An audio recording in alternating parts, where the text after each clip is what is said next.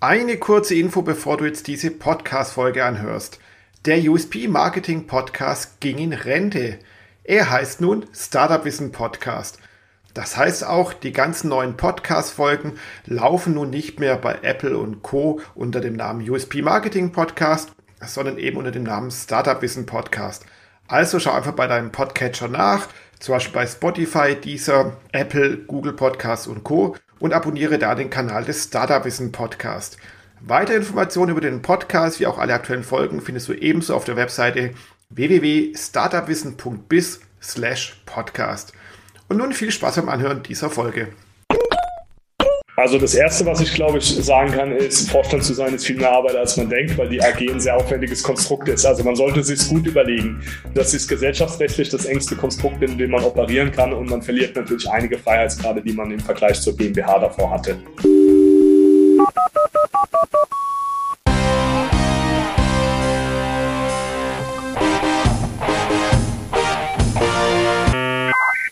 Wachstum und Expansion das sind Themen, die beschäftigt jedes Startup. Wie man speziell expandieren und auch wachsen kann, dafür gibt es verschiedene Möglichkeiten und Wege. Ein Weg ist der Wachstum über den Börsengang. Was es damit auf sich hat, was es zu bedenken muss, das erfährst du in dieser Folge des Startup Wissen Podcast. Und somit herzlich willkommen zum Startup Wissen Podcast. Mein Name ist Jürgen Kroder, ich bin Gründer und Chefredakteur der Webseite startupwissen.biz und mein heutiger Gast ist der Martin Sidicki. Hallo Martin, es freut mich sehr, dass du dabei bist. Bitte stell dich doch mal kurz vor. Wer bist du eigentlich und was machst du? Hallo Jürgen, ich freue mich ebenso dabei sein zu dürfen. Ich bin der Co-CEO oder einer der beiden Co-CEOs der Pacifico Renewables Yield AG. Wir sind unabhängiger Stromerzeuger aus erneuerbaren Energiequellen. Bevor ich diese Rolle im Oktober 2019 angetreten habe, habe ich nach meiner Promotion in Volkswirtschaftslehre ähm, für vier Jahre ungefähr bei JP Morgan in Frankfurt gearbeitet. Das heißt, ich habe ähm, Erfahrung in der Finanzindustrie sammeln dürfen, bevor ich dann den Weg in die Selbstständigkeit oder ins Unternehmertum gegangen bin und gemeinsam mit einem, auch einem ehemaligen Kollegen von JP Morgan mich entschieden habe, die Pacifico Renewables Yield AG aufzubauen. Sehr schön. Die Pacifico, sag mal so zwei, drei Worte noch genauer, was macht ihr denn eigentlich? Sehr gerne. Ähm, als wir uns damals 2019 die Frage gestellt haben, was wir mit der Pacifico machen wollen, hatten wir natürlich mehr als eine Idee, aber sagen wir, die große Zielfunktion für uns war, oder das große Ziel, wo wir als Unternehmen Beitrag leisten wollen, ist die Beschleunigung der Energiewende. Was haben wir gesehen in den Jahren davor, auch in unserer Arbeit bei JP Morgan? Es gibt viel Nachfrage nach Investitionen in den Bereich erneuerbare Energien und es gibt wahnsinnig viele Marktteilnehmer und viele Geschäftsmodelle. Für uns war das wichtig, ein Geschäftsmodell zu identifizieren, mit dem wir zum einen die Energiewende beschleunigen und als, sagen wir, Zugang zu dieser Beschleunigung wollten wir ein Format finden, das für Investoren sehr, die Investition per se erstmal sehr einfach macht damit auch schon ein bisschen vorweggenommen, vielleicht warum der Weg, warum wir den Weg an die Börse gewählt haben. Und was wir letztendlich versuchen abzubilden, ist, dass wir als Unternehmen, als börsennotiertes Unternehmen Zugang zu den globalen Kapitalmärkten haben und zum anderen unsere Kooperationspartner, nämlich lokale Entwickler, durch uns diese Brücke in den Kapitalmarkt schlagen können. Das heißt, was wir zusammenführen wollen, sind, sind die Kapitalmärkte als, als Finanzierungsquelle und die Expertise der lokalen Entwickler, um ähm, eben die Energiewende beschleunigen zu können. Die Beschleunigung der e Energiewende soll daraus resultieren, dass wir der Überzeugung sind, dass die Energiewende hier in Europa auch sehr stark durch kleine und mittelgroße Entwickler geprägt sein wird. Es wird nicht so sein, dass wir ein Kraftwerk mit einer riesigen Fläche an Solar ersetzen können, sondern es wird auch sehr viel um, um Solarparks und Windparks gehen im Bereich 10, 20, 30 Megawatt. Das würden wir dann so als klein bis mittelgroß bezeichnen. Wir sind aktuell in fünf europäischen Ländern aktiv, betreiben Wind- und Solarparks in Deutschland, den Niederlanden, Tschechien, Italien und seit gestern auch in Polen. Wir haben gerade ähm, gestern hey, Glückwunsch. Den, den, danke, den größten, äh, den größten Erwerb in unserer Unternehmensgeschichte erfolgreich gestemmt. Wir haben ein 51,8 Megawatt Windprojekt in Polen erworben. Das ist natürlich für eine Gesellschaft, die insgesamt dann auch mit 166 Megawatt noch überschaubares Portfolio hat, eine, eine Riesenakquisition. Und es freut uns natürlich ganz besonders, in Polen auch in einem Land aktiv zu sein, das noch am Anfang seiner Energiewende steht.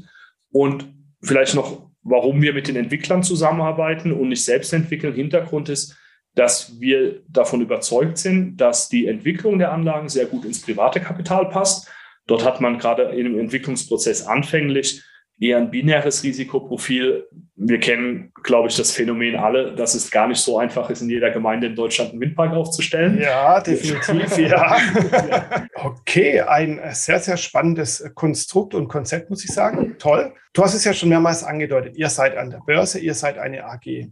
Selbstverständlich, das behaupte ich jetzt einfach mal, seid ihr nicht gleich als AG gestartet, sondern wahrscheinlich als normale Firma, als GmbH oder ähnliches. Wie war mhm. das bei euch? Genau, also die, sagen wir, die Situation, die wir äh, 2019 vorgefunden haben, war, dass es in München schon die Pacifico Energy Partners gab. Also wie der Name sagt, ein Unternehmen, das uns sehr nahe steht ähm, und auch seit, seit Tag 1 sehr nahe stand. Da hat ähm, damals unterhalb der, der Avantis-Gruppe, das ist ein Family Office hier in München, beziehungsweise das Family Office von Alexander Samba und Jeremias Heinrich, hat man sich schon über vier, fünf Jahre im Bereich erneuerbare Energien engagiert, hatte, hatte ein gewisses Portfolio aufgebaut, Expertise im Asset Management und in der Entwicklung. Und dann die Frage, mit der wir letztendlich ins Spiel kamen, war, was ist der logische nächste Schritt? Wie kann man hier noch mehr leisten, als quasi mit dieser einen Gesellschaft so ein bisschen was von allem zu tun? Und dann war die Idee, dass man eben den operativen Teil, also das, das, das operative Portfolio an die Börse bringt, diese Partnerschaft eingeht, der eine entwickelt, der andere betreibt. Und wir waren dann dennoch am Anfang eine GmbH, die natürlich massiv davon profitiert hat, dass es schon mal, äh, dass es eine Gesellschaft gab, die uns eine gewisse Infrastruktur schon anbieten konnte und ein gewisses Portfolio. Dann wurde das Portfolio ähm, untechnisch gesprochen in unsere GmbH umgehängt. Wir haben die Aktionärstruktur dann äh, dazu gebildet und dann hatten wir schon so ein bisschen was, mit dem wir arbeiten konnten. Und dann haben wir uns eben die Frage gestellt, warum nicht jetzt früh den Formwechsel und früh den Weg an die Börse gehen, um weiteres Wachstum finanzieren zu können. Das heißt, ihr habt euch entschlossen, an die Börse zu gehen, die AG daraus zu formen aus eurem Unternehmen, ja. um an weiteres Kapital zu kommen und natürlich weiter massiv zu wachsen. Aber das ist ja nicht unbedingt der klassische Weg, den jedes Startup geht, weil nicht jedes Startup, das größer wird, geht an die Börse. Ja. Was würdest du denn jetzt unseren Zuhörern da draußen sagen oder raten, warum man mit dem Gedanken spielen sollte, aus einem Unternehmen eine AG zu machen? Also das Erste, was ich glaube ich sagen kann, ist, Vorstand zu sein, ist viel mehr Arbeit, als man denkt, weil die AG ein sehr aufwendiges Konstrukt ist. Also man sollte sich gut überlegen. Das ist gesellschaftsrechtlich das engste Konstrukt, in dem man operieren kann und man verliert natürlich einige Freiheitsgrade, die man im Vergleich zur GmbH davor hatte. Es hängt natürlich immer sehr vom Geschäftsmodell ab. Der klassische Weg an die Börse ist ja, dass man, dass man im privaten Kapital wächst und sich dann irgendwann die Frage stellt, was könnte der nächste Impuls sein? Oder auch, wie versucht man quasi das, den Wert des Unternehmens zu kristallisieren? Und das sind, glaube ich, die ganz klassischen IPOs, die wir in der Regel sehen. Ähm, wir sind natürlich konzeptionell Tick näher an so einem Spin-off oder Carve-out. Es gab schon ein bisschen was, von dem wir profitiert haben und haben dann nur einen Teil dessen an die Börse gebracht. Es ist bei uns auch ein Stück weit unserem Geschäftsmodell geschuldet. Unser Geschäftsmodell ist so konzipiert, dass wir immer wieder durch die Partnerschaften, die wir haben mit Projektentwicklern, die Möglichkeit vorfinden, Anlagen zu erwerben. Dann haben wir uns eben die Frage gestellt, naja, sollen wir quasi mit einem großen Aufschlag an die Börse das klassische IPO machen, einmal Geld einsammeln und dann mal zu schauen, wie wir es investieren können. Das wäre sicherlich ein Prozess gewesen, der ein bisschen später erst begonnen hätte. Wir haben uns damals aber gesagt, naja, unser Geschäftsmodell ist ja eigentlich, mit unseren Partnern gut arbeiten, Projekte angeboten zu bekommen, sich diese Projekte anzuschauen und sich dann die Frage zu stellen, wollen wir diese Projekte erwerben oder nicht? Wenn wir uns entscheiden, diese Projekte zu erwerben, brauchen wir Kapital. Das heißt, wir sind tendenziell ein Unternehmen, das eher von Kapitalerhöhungen oder von, von sequenziellen Kapitalerhöhungen lebt, als vom klassischen Börsengang. Weil wenn man in unserer Industrie eben anders als jetzt vielleicht in, im Bereich Tech oder IT, da kann man einmal Geld aufnehmen, dann stellt man die richtigen Leute ein und skaliert sein Unternehmen. Bei uns einmal Geld aufnehmen würde bedeuten, wir müssen in Anlagen investieren. Bei uns ist gar nicht so wichtig, dass wir, dass wir mit dem Börsengang jetzt 100 Leute eingestellt haben. Ganz im Gegenteil, wir können unser Unternehmen mit, mit wenig Mitarbeitern äh, sehr gut führen. Das ist, glaube ich, ein sehr untypischer Weg. Aber die grundsätzliche Frage, die man sich, glaube ich, beim Börsengang stellen muss, wenn man sich unseren Weg anschaut und sich die Frage stellt, könnte das was für mich sein, ist, glaube ich, das Wichtigste, sich einmal zu fragen, naja, werde ich eher ein Unternehmen sein, das einmal viel Geld braucht oder werde ich ein Unternehmen sein, das immer mal wieder Geld braucht? Und wenn man, wenn man dann vielleicht, und das passt halt einfach gut auch in den Bereich Infrastruktur, erneuerbare Energien, wenn man dann für sich zu dem Schluss kommt, naja, ich bin eher ein Unternehmen, das regelmäßig am Kapitalmarkt aktiv werden kann, dann kann es natürlich Sinn ergeben, auch den Weg früh zu wählen, um selbst auch eine gewisse Wahrnehmung der, des Unternehmens am Kapitalmarkt äh, zu schaffen. Es dauert ja immer ein bisschen, bis einen die Leute dann auch kennen, bis sie einen sehen, bis das Vertrauensverhältnis zu den Investoren da ist. Äh, das braucht auch Zeit und dann kann man den Weg auch früh gehen. Okay, okay. Viele, viele Informationen. Vielen Dank schon mal dafür. Ich glaube, man muss die Folge vielleicht so zwei bis dreimal hören, um so alles nochmal rausfinden zu können, was du jetzt komprimiert weitergegeben hast. Du hast aber vorhin schon mal gesagt, wenn man in einer AG ist, gerade wie du jetzt ein Vorstand ist, hat man ein enges Korsett und nicht mehr die Freiheiten wie zum Beispiel bei einer GmbH. Wodurch kommt denn dieses Korsett? Durch was bist du denn jetzt eingeschränkt? Mhm sagen wir, den Verlust der Freiheitsgrade darf man, glaube ich, auch nicht negativ, äh, oder der, der sollte nicht negativ konnotiert sein. Der Unterschied zu einer GmbH ist ja erstmal, dass man bei einer GmbH eben seine Gesellschafter hat und die Gesellschafter letztendlich, oder wenn man dann man als Gründer ja dann auch selbst Gesellschafter ist, dass man ja nicht wie bei einer AG quasi ein öffentlich, also warum man zum Beispiel als AG ein Wertpapierprospekt veröffentlicht, ist ja zum Beispiel, man macht ein öffentliches Angebot, das heißt, jeder kann jetzt in diese Aktien investieren ähm, und man versucht ja unter den Aktionären Informationssymmetrie herzustellen. Die Idee ist ja, dass kein Aktionär mehr wissen darf und soll als ein anderer. Und daraus entstehen eben die gewissen Restriktionen. Die sind aber auch völlig richtig so. Also wir wollen ja nicht ein Unternehmen sein, wo ein Aktionär oder zwei ganz viel wissen und die anderen eigentlich gar nichts, aber alle, aber alle halt quasi gleichermaßen im Unternehmen investiert sein. Und dadurch resultiert zum Beispiel ähm, sagen wir, die Verpflichtung zur Ad-Hoc-Publizität. Das heißt, wenn sich im Unternehmen Informationen ergeben, die in irgendeiner Form kursrelevant sein könnten, muss man sich die Frage stellen, wie man damit umgeht. Ähm, ob man diese sofort veröffentlicht oder ob man erstmal für sich sagt, naja, man geht in einen sogenannten Aufschub oder eine Selbstbefreiung. Man will den Zeitpunkt vielleicht auch wählen können oder es gibt strategische Gründe, warum die Veröffentlichung jetzt noch nicht zielführend ist, beziehungsweise warum man vielleicht die Informationen noch temporär zurückhalten kann oder sollte. Und das ist zum Beispiel was, da muss man sehr viel Zeit mit verbringen. Deswegen ist der Unterschied zwischen einer AG und einer GmbH, glaube ich, auch, auch immer, dass eine GmbH ähm, einen Juristen braucht, bei einer, äh, sorry, eine AG den Juristen braucht, die GmbH tendenziell wahrscheinlich auch mit Kanzleien arbeiten kann, wenn sie mal rechtliche Fragen hat. Also der, als, als GmbH hat man ähm, immer mal wieder rechtliche Themen. Als AG wird es so ein bisschen verstetigt. Das heißt, wir beschäftigen uns sehr viel mit Themen wie der Ad-Hoc-Publizität. Das ist eine Sache. Dann ähm, muss man natürlich den Jahresabschluss in einer anderen Qualität aufstellen. Das ist ein Unterschied. Wir müssen einen Abschluss für die AG aufstellen, wir müssen einen Abschluss für den Konzern aufstellen. Der muss vom Wirtschaftsprüfer testiert werden dass eben auch eine dritte Partei quasi unseren Aktionären und unseren Stakeholdern sagt, ich habe drüber geschaut, das ist alles, hat alles seine Richtigkeit so. Und ähm, dann hat man die, äh, dann hat man die Hauptversammlung, die auch ein sehr, sehr wichtiges Instrument ist, weil es, weil es die einzige Plattform ist, auf der sich, auf der Organe und Aktionäre wirklich in einem Forum zusammenkommen. Und das kreiert natürlich Aufwand und Transaktionskosten, beziehungsweise eigentlich sind es keine Transaktionskosten, aber klassische Holdingkosten, die man hat. Das sind, glaube ich, so aus, jetzt aus meiner Sicht die drei großen Themen, Themen Ad-Hoc-Publizität, die Hauptversammlung und ähm, die Reporting-Pflichten, die man eingeht.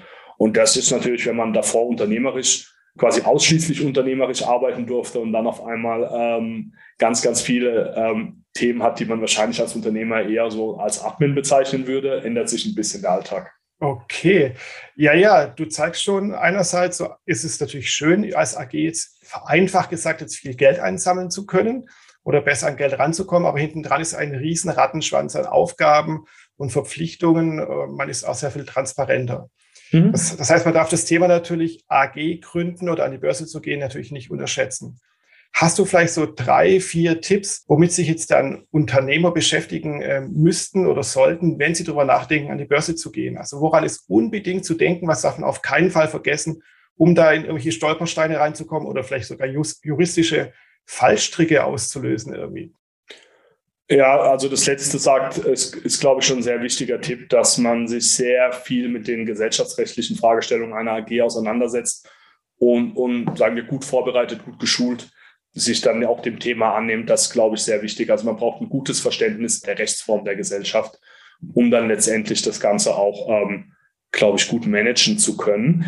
Was wahnsinnig schwierig ist, aber das geht einem, glaube ich, bei jeder unternehmerischen Entscheidung, auch als GmbH so, man muss sich die, also man kann ja immer nur so bedingt antizipieren, was einen erwartet. Aber bei der AG, da hat man zumindest auf der, auf der Admin-Seite die Chance, sich vorab schon mal die Frage zu stellen, in welchem Börsensegment würde ich gerne meine Gesellschaft platzieren. Daraus resultieren dann Reporting-Standards. Und sich, dann kann man sich eben auch die Frage stellen, na, habe ich für diese Reporting-Standards die richtigen Leute? Ne? Je nach Börsensegment ähm, ist IFRS ein Thema.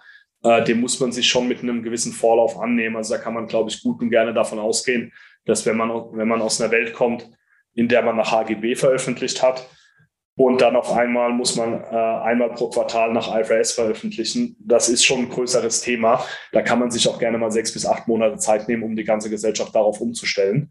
Ähm, okay. Und diese Fragen muss man sich, kann man sich auch vorab stellen weil das ist antizipierbar. Also so, so unsicher manche unternehmerische Entscheidungen sein mögen, so sicher ist, dass wenn man an der Börse ist, muss man das machen. Und ähm, da stellt sich dann die Personalfrage und eben auch die Timingfrage, wann ist man wirklich bereit, das umsetzen zu können. Also wenn man, wenn man jetzt einen Mitarbeiter sucht, der sich mit IFRS schon auskennt, dann ist das in der Regel jemand, der Berufserfahrung hat. Der kommt nicht übermorgen, ähm, weil man den aus einem anderen Berufsverhältnis rauslösen muss. Das heißt, man hat irgendwie die ersten sechs Monate sucht man den Mitarbeiter, dann muss der sich einarbeiten, dann hat er nochmal sechs Monate für die Umstellung auf IFRS und dann sind so gefühlt schon mal eineinhalb Jahre vorbei und ist gar nicht viel passiert. Ne? Mhm. Ähm, also man sollte, glaube ich, eine sehr klare Zeitachse sich zurechtlegen. Und wenn man sich natürlich die Frage stellt, dann auch die Börse als, als, als Plattform zu nutzen, um Kapital aufzunehmen, welche Investoren spricht man an oder welche Investoren will man ansprechen und was für eine Aktie will man sein. Also zum Beispiel für uns bietet es sich zum Beispiel auch langfristig an, eine Dividende auszuschütten, ja, weil wir ein stabiles Profil haben durch den Betrieb der Anlagen. Für ein Tech-Unternehmen ist es was ganz anderes. Also man muss sich auch sehr, sehr gut die Equity-Story überlegen, mit der man dann an die Investoren herantritt und sich auch so ein bisschen Gedanken machen, naja, wer sind eigentlich die Investoren, die, mit denen ich gerne sprechen würde. Ähm, das gehört alles so zur guten Vorbereitung. Okay, okay, okay, wow. Aber wie du es ja schon aufzeigst, man hat ja einen riesen Overload oder ein Overhead an Personen. Man braucht Juristen, die sind nicht günstig. Man braucht Leute, die sich mit Börsengängen auskennen, mit der Publikationspflicht. Man muss hier Versammlungen einläuten. Man muss Papiere machen, Investoren suchen und so weiter und so fort. Das ist ja ein riesen ja, Betätigungsfeld. Das heißt, man ist eigentlich nur Tag und Nacht mit beschäftigt den eigenen Laden am, am Leben zu halten, ja. ohne ein Produkt zu entwickeln oder sich mit der Produktentwicklung irgendwie auseinandersetzen ja. zu können. Das heißt dann, ich behaupte mal, du als CEO bist wahrscheinlich dann für ein Thema spezialisiert und hast dann für das, ich nenne es mal das Daily Business, die Entwicklung des Produktes, der Firma und so weiter, wahrscheinlich dann auch nochmal weitere Personen zur Hand, was ja sonst früher ein Geschäftsführer bei, einer, bei einem Startup oder bei einem kleinen Mittelständler mitmachen würde. Ja, ich glaube, also ich glaube, man muss sich auch vor Augen führen, dass der Weg vom Unternehmer, der die GmbH führt, zum Vorstand einer, einer börsennotierten Gesellschaft ein bisschen auch ein Übergang von, von ähm, Produktexpertise zu einer eher Managementrolle wird, ähm, weil man eben wahnsinnig viele neue Themenfelder aufmacht. Also da gehört ja auch noch, also wir haben, ich habe ein paar angesprochen, aber da gehört ja auch noch HR, Communications, Operations. Äh, wir haben ja neben den Themen, die, das, die Themen, die ich jetzt angesprochen habe, sind ja auch die, in denen ich tick mehr involviert bin jetzt als, als, als, der, als der andere Co-CEO. Aber da gibt es noch wahnsinnig viele andere Sachen, an die man denken muss. Insofern muss man sich, glaube ich, davon verabschieden, dass man in einem Themenfeld der absolute Experte sein kann, sondern sich mehr mit dem Gedanken anfreunden, das Ganze gut zu steuern und eben vor allem die richtigen Leute zu finden, die einem helfen, das Ganze, das Ganze zu steuern. Mhm. Also ich hätte manchmal in vielen Themen auch gern mehr Expertise, ähm, aber dafür reicht dann die Zeit nicht, weil man einfach wahnsinnig viele Themen hat. Also ist so ein bisschen von, was mache ich aus dem Unternehmen, was soll unser Produkt sein und dann auf einmal hat man 20 verschiedene Themen, an denen man parallel arbeitet und da hängt wahnsinnig viel davon ab, dass man die richtigen Leute hat und sich auch irgendwann damit arrangieren kann, dass man nicht mehr in jedem Thema so tief drin ist wie derjenige, der es verantwortet. Mhm das zeigt ja auch, dass wenn ihr so ein, ich nenne es mal organisatorisches Konstrukt aufbaut, einer AG, geht ja wahrscheinlich auch viel Agilität verloren. Also das, was ja ursprünglich mal so ein Startup ausgemacht hat, mhm. Entscheidungen schnell zu treffen, agile Sachen zu entwickeln zu können, Sachen schnell testen zu können, wieder schnell anzupassen, auf äh, Trends zu reagieren und so weiter. Das, mhm. so klingt das für mich, ist ja bei dem Korsett einer AG eigentlich nicht mehr gegeben. Man ist so ein richtiges Unternehmen, so ein, so ein Tanker statt einem Schnellboot, oder? Äh, ja, ist natürlich auch ein bisschen die Frage, also man hat schon noch, sagen wir, Zugriff darauf, wie man das Unternehmen letztendlich führt. Man, naturgemäß wird man ein bisschen mehr zum Tanker. Aber ich, ich glaube, das, was ich davor gesagt habe, dass man sich selbst auch damit arrangiert, dass man viele Themen nicht mehr in der Tiefe bearbeiten kann, soll ja im Umkehrschluss auch dazu führen, dass man Verantwortlichkeiten überträgt und dann Mitarbeiter hat, die besser mit der Situation umgehen können und dann wiederum schnell entscheiden können. Also man sollte die, man sollte nicht per se die, also man, man verliert ein bisschen Agilität, das ist schon richtig. Aber die Herausforderung ist natürlich, die Gesellschaft so zu konzipieren, dass maximal viel Agilität erhalten bleibt. Und das schafft man nach meinem Dafürhalten am besten, indem man sich in einem gewissen Maße auch dezentral organisiert und die Kompetenzen einfach weitergibt, dass man nicht mehr wie bei der GmbH als Geschäftsführer wirklich alles selbst entscheidet, sondern eben auch Entscheidungskompetenz weitergibt und den Leuten, die die Expertise in den Themen haben, die tief genug drin sind, sich jeden Tag damit beschäftigen, eben die Chance gibt, schnell reagieren zu können, ähm, wenn sich was im, wenn sich das Umfeld ändert, ja. Ja, wenn man wächst als Unternehmen oder auch entscheidet, an die Börse zu gehen oder mit einer GmbH irgendwas Größeres zu machen, es gibt immer so Momente im Leben, des Geschäftslebens, wo man sagt, jetzt hat man so einen Punkt überschritten, jetzt bin ich bereit für den nächsten Schritt. Was würdest du denn sagen, sind so die, die Wechselpunkte, wo man sagen kann, ja, jetzt können wir das mal angehen, aus unserer GmbH oder aus unserem Startup äh, eine Aktiengesellschaft zu machen. Hat es was mit Umsatz zu tun, was mit Gewinn, mit der Größe des Unternehmens, mit den speziellen Produkten oder anderen Sachen, die man erfüllen muss oder sollte, um darüber nachzudenken? Mhm. Ja, das ist ein guter Punkt. Für uns war wahnsinnig wichtig, dass wir eben auch schon ähm, schon ein kleines Portfolio hatten, das uns natürlich dabei geholfen hat, auch die, wir haben jetzt drüber gesprochen, die Fixkosten zu decken, die mit dem Börsengang einhergehen haben. Die laufenden Kosten erhöhen sich ja, erhöhen sich ja sehr mit diesem Schritt. Das war für uns wichtig. Da glaube ich aber wieder, gibt es auch große Unterschiede zwischen, zwischen Unternehmen aus der Biotech-Industrie. Also es gibt auch, glaube ich, Unternehmen, die mehr mit einer Idee arbeiten können als wir. Für uns als Infrastrukturunternehmen war wahnsinnig wichtig, dass wir eine gewisse Substanz hatten. Äh, die uns dazu ermutigt hat, den Weg an die Börse zu gehen. Und dann muss man sich eben, also die Frage stellen, ist man per se bereit dafür, neues Kapital einsammeln zu können? Also die Börse nur zu nutzen, ohne Kapital einzusammeln, wäre wahrscheinlich wenig zielführend. Dann nimmt man nur, dann nimmt man nur den ganzen Aufwand und den Overhead in Kauf und sammelt kein Kapital ein. Und das muss halt auch gut vorbereitet zu sein. Also bei uns war es die Kombination aus, wir hatten ein Portfolio, das in Betrieb war und wir hatten eine Idee, warum die Börse für uns das Richtige ist und wie wir an der Börse Kapital einsammeln kommen. Also wir hatten, wir haben uns viel damit beschäftigt, ne? wir haben uns auch viele andere Geschäftsmodelle angeschaut, haben davor, davor schon viel mit Investoren gesprochen, bis wir so für uns selber so diese Überzeugung hatten, okay, wenn wir jetzt wirklich an der Börse sind und Kapital einsammeln wollen, dann bekommen wir auch was. Mhm. Ähm, das war für uns einfach wahnsinnig wichtig. Aber ich glaube, man muss sich, also die Frage, ob man für die Börse bereit ist, ist, ist eine große. Und wann der richtige Zeitpunkt ist, da würde ich immer empfehlen, das sollte man auch so ein Stück weit vom Kapitalbedarf abhängig machen. Also wenn man jetzt nur an die Börse geht, um, um, um sich Vorstand nennen zu dürfen, würde man wahrscheinlich nicht das Richtige tun fürs Unternehmen, sondern man sollte die Plattform auch wirklich nutzen, um über dieses standardisierte Instrument der Aktie Kapital einsammeln zu können. Mhm. Dann habe ich mal ein bisschen eine ketzerische Frage, weil erneuerbare Energien, das ganze Feld drumherum, hat ja was mit Nachhaltigkeit zu tun. Mhm. Man muss ja in die Zukunft investieren und manche Sachen gehen eben nicht von heute auf morgen.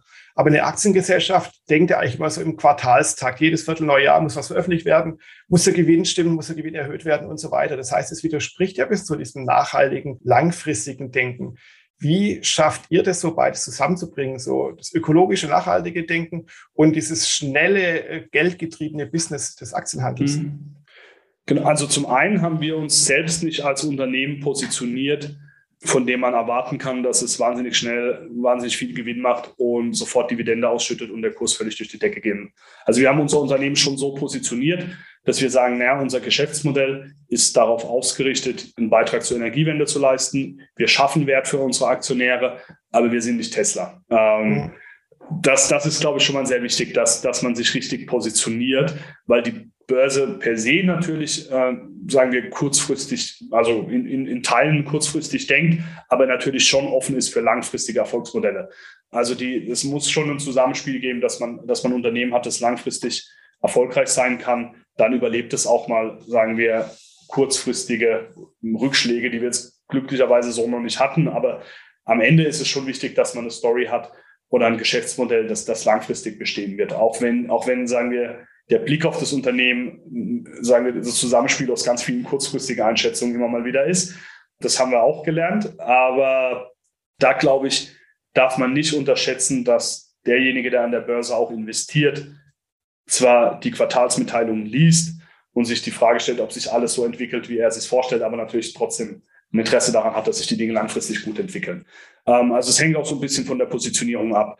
Beim Thema Nachhaltigkeit würde ich als Gegenargument nennen, dass wir als Aktiengesellschaft ja auch viel mehr Transparenz anbieten als andere Unternehmen und auch ganz anderen ähm, Anforderungen unterliegen. Das heißt, wenn man über den Nachhaltigkeitsbereich nachdenkt, über Themen wie die EU-Taxonomie oder grundsätzlich die, die, die Transparenzverpflichtungen, die wir eingehen, ist es für uns natürlich deutlich schwieriger, sich manchen Themen zu entziehen als andere, obgleich wir uns nicht entziehen wollen. Aber wenn man sich jetzt zum Beispiel die Frage stellt nach chinesischen Modulen, die ja zum Teil unter wir, unglücklichen Bedingungen produziert werden, da ist es schon so, dass der, der klassische Investor in einer Aktiengesellschaft Restriktionen hat, die dann sehr stark jetzt in, in dem Fall aus dem ESG-Kontext entstehen, also dass Investoren sich die Frage stellen, will ich in ein Unternehmen investieren, das Solarparks betreibt und wissentlich Module aus Regionen in China kauft, wo Zwangsarbeit gängig ist.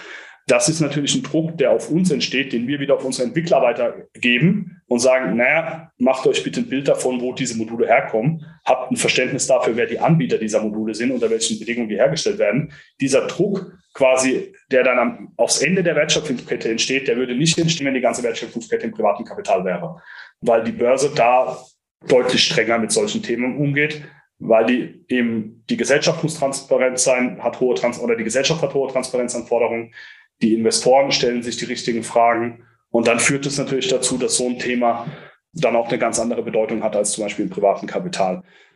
Der dritte Punkt wäre, man kann auch als Unternehmen an der Börse sich damit auseinandersetzen. Also wir haben zum Beispiel wahnsinnig früh einen Nachhaltigkeitsbericht publiziert und uns früh die Frage gestellt, wie wollen wir als Unternehmen mit dem Thema Nachhaltigkeit umgehen.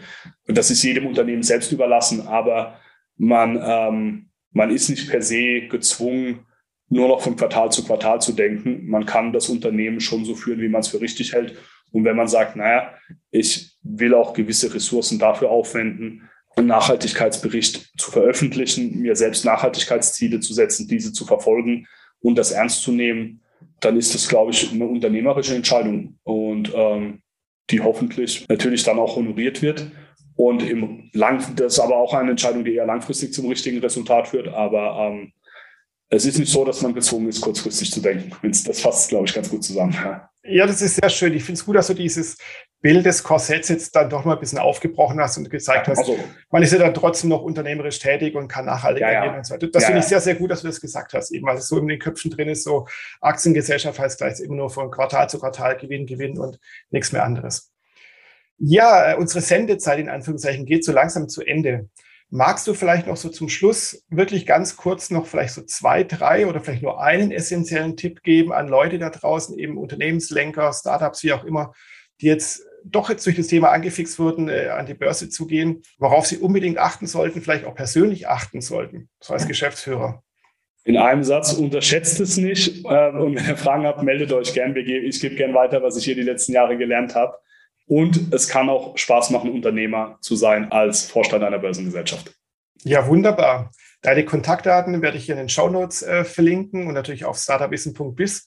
Dein Bereich Podcast wird auch dann alles verlinkt werden und erreichbar sein. Super, Martin. Vielen, vielen Dank, dass du mein Gast warst. Vielen Dank, dass du uns so aufgeschlaut hast über das Thema Börsengang. Das ist ja dann noch für Startups was Ungewöhnliches. Aber wenn man den Weg einschlagen will, dann haben wir jetzt ein paar wunderbare Tipps von dir bekommen. Vielen, vielen Dank. Ich drücke euch auch die Daumen, dass ihr weiter nachhaltig wachsen könnt. Sehr gerne und vielen Dank. Mir hat es auch Spaß gemacht. Super. Dann sage ich, ich wünsche allen da draußen, die jetzt noch zuhören, einen wunderbaren Resttag, eine erfolgreiche Woche. Und ich würde mich sehr freuen, wenn ihr diese Podcast-Folge, wenn ihr der auch vielleicht mal ein Like gebt oder sie natürlich abonniert. Sie ist ja über alle Kanäle äh, erreichbar. Apple Podcasts, iTunes, über Amazon Echo, alles mögliche, Spotify, Deezer folgt uns, hört uns und dann werdet ihr noch weitere spannende Gäste wie den Martin heute erleben. Vielen Dank. Ciao, ciao.